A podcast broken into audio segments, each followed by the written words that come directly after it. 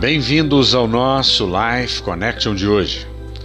Romanos capítulo 8, versículo 28 a 32 nos diz: Sabemos que todas as coisas cooperam para o bem daqueles que amam a Deus, daqueles que são chamados segundo o seu propósito.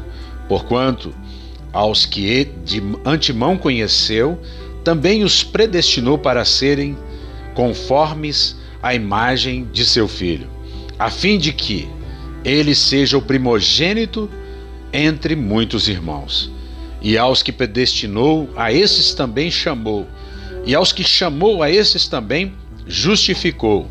Aos que justificou, a esses também glorificou. Que diremos, pois, à vista destas coisas? Se Deus é por nós, quem será contra nós? Aquele que não poupou seu próprio filho, antes por todos nós o entregou, porventura não nos dará graciosamente com ele todas as coisas? Isso é uma grande verdade, linda verdade. Eu sei que Deus não tem nada a ver com o mal que está no mundo, mas eu sei que esse Deus maravilhoso tem poder para suscitar coisas boas mesmo no meio do caos.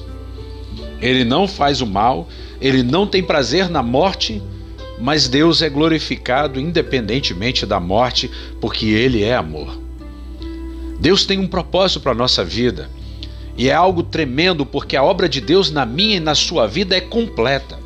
No momento em que você tem um encontro chapado, real, concreto com Cristo, você recebe toda a plenitude de Deus na sua vida. Ele te predestinou, ele te chamou, ele também te justificou naquele momento, ele também te glorificou, colocou a glória dele em você. E aí, o escritor São Paulo aos Romanos pergunta: e agora? Que diremos à vista de uma obra completa? Se Deus é por nós, quem será contra nós? Deus é por nós, mas Ele é por você quando você entende tudo o que Ele fez por você.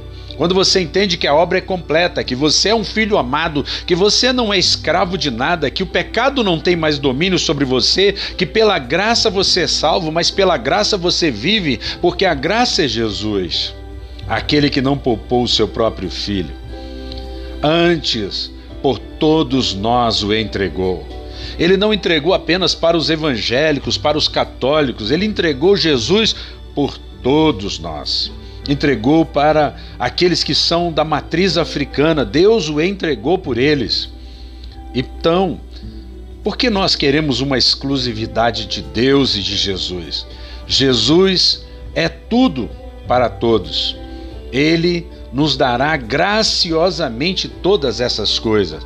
Não importa a sua religião, Deus te dá de graça o maravilhoso presente da vida eterna que não depende de religião, mas depende de Jesus.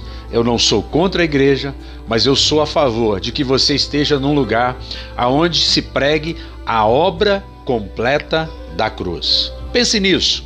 Um beijo grande no coração. Até o nosso próximo encontro.